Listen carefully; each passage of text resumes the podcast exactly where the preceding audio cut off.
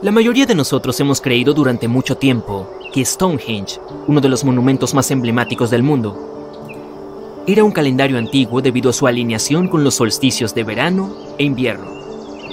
Pero nadie podía entender cómo funcionaba realmente.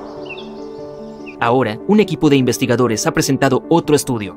Resulta que Stonehenge podría haber funcionado como un calendario solar. Es un principio similar al calendario solar que tenían los antiguos egipcios, que se basaba en un año compuesto por 365,25 días. Cada una de las piedras de este gran y misterioso círculo de Sarsens representaba un día dentro de un mes. Sarsen es como llamamos a estas grandes rocas. en realidad es un calendario perpetuo donde las personas pueden rastrear cada puesta de sol del solsticio de invierno. De esa manera, quienes vivían cerca de Stonehenge, que hoy se encuentra en Wiltshire, Reino Unido, podían llevar la cuenta de los días y meses del año, Ahora todos entendemos este misterioso sistema de calendario debido a un interesante descubrimiento de 2020. Un equipo identificó la fuente de 50 de los 52 sarsens que componen el icónico círculo de piedra que todos conocemos. Analizaron la composición química de estos y rastrearon sus orígenes hasta West Woods, en Wiltshire, que está a unos 25 kilómetros del monumento. Estos 50 sarsens no solo procedían de la misma fuente, sino que también se colocaron en su posición actual aproximadamente al mismo tiempo. Forman el círculo exterior de Stonehenge, junto con un anillo interior en forma de herradura. Cerca del centro del monumento hay rocas más pequeñas, conocidas como piedras azules. El equipo rastreó sus orígenes hasta Gales. También descubrieron que los arsens comparten una composición común, más del 99% de sílice con otros elementos los Sarsens eran diferentes entre sí y también distintos del grupo principal. Estos se organizaron en tres formaciones diferentes en Stonehenge. Treinta de ellos formaron este enorme círculo de piedras que domina el monumento. Cuatro piedras de estación terminaron en una formación rectangular fuera del círculo, mientras que el resto, ubicado dentro del círculo de piedra, se construyó en cinco trilitos. Un trilito es cuando tienes dos piedras verticales con un dintel horizontal en la parte superior. 30, 5 y 4 son números bastante interesantes en el contexto de este sistema calendario. Los 30 montantes, que se distribuyen alrededor del anillo Sarsen principal, podrían representar los días del mes. Si multiplicas eso por 12, obtienes 360. Agrega 5 más, los de los trilitones centrales, y el resultado es 365 y para ajustar realmente el calendario de modo que coincida con un año solar, necesitas agregar un día bisiesto adicional cada cuatro años, ¿verdad?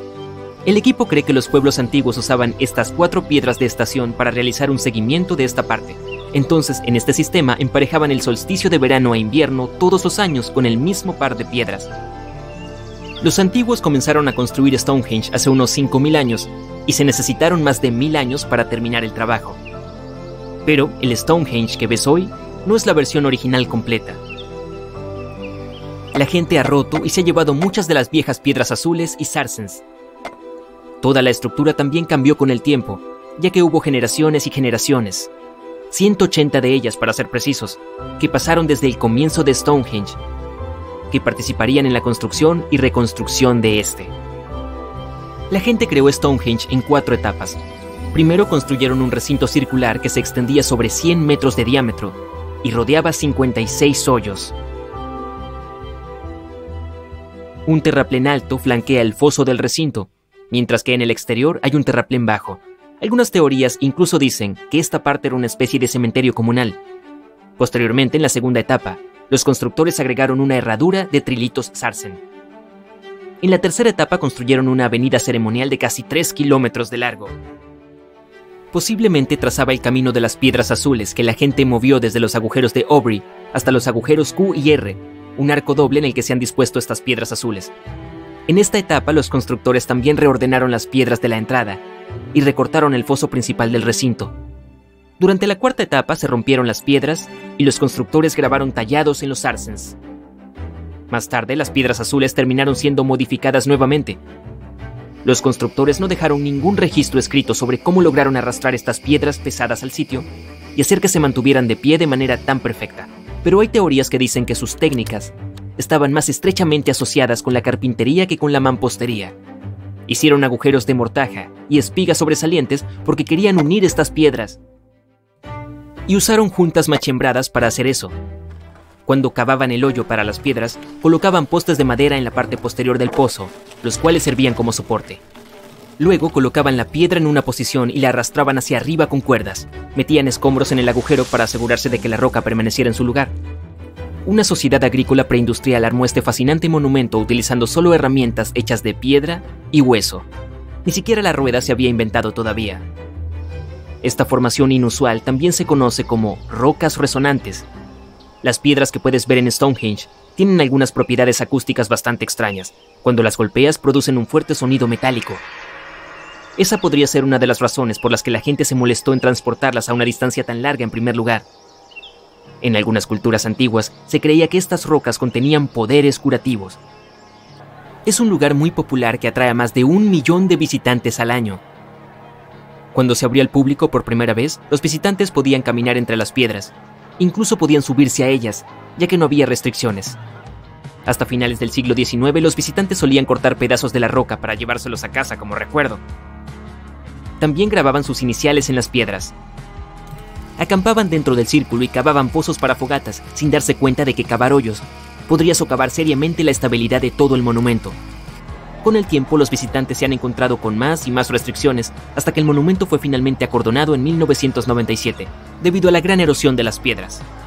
Eso significa que si quieres visitar el lugar solo puedes verlo desde la distancia, a menos que desees pagar más por la experiencia Círculo de Piedras, que solo se puede organizar fuera del horario normal de visita.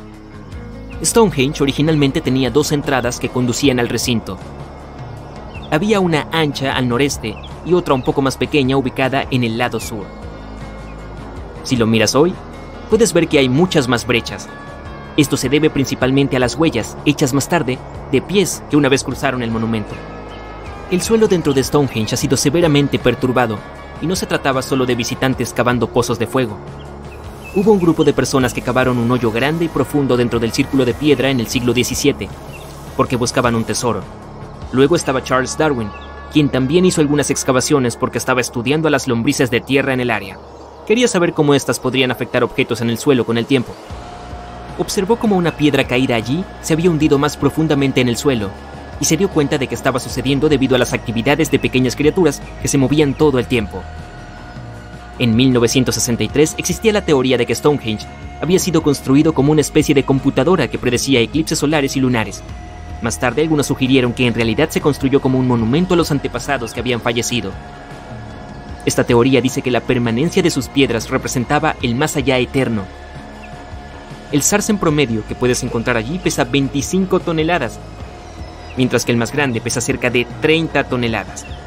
Si quieres tener una idea de cuán masivas son realmente estas piedras, puedes ir al centro de visitantes en una galería al aire libre para ver una réplica de una piedra sarsen. Es una copia fiel de un montaje independiente de uno de los trilitos que se encuentran en la herradura interior del monumento. Hay cinco casas neolíticas en Stonehenge, basadas en evidencia arqueológica real de casas encontradas en esa área. Cada una de ellas tenía paredes construidas con estacas y un piso de tiza. Algunas incluso tenían muebles, también se descubrió mucha basura, lo que significa que a la gente de esta zona le gustaban las celebraciones y los banquetes. La investigación ha demostrado que las personas vivieron en estas casas durante 50 a 100 años, alrededor de 4500 años antes de Cristo, que fue el momento en que los constructores trajeron las piedras Sarsen a Stonehenge. Durante el tiempo en que construyeron Stonehenge, generaciones de personas pasaron por cambios importantes, desde la edad de piedra hasta la edad de bronce temprano. Ya no eran tan estáticas y aisladas. Comenzaron a viajar, y a comerciar más, lo que significa que se comunicaban mucho más que sus antepasados.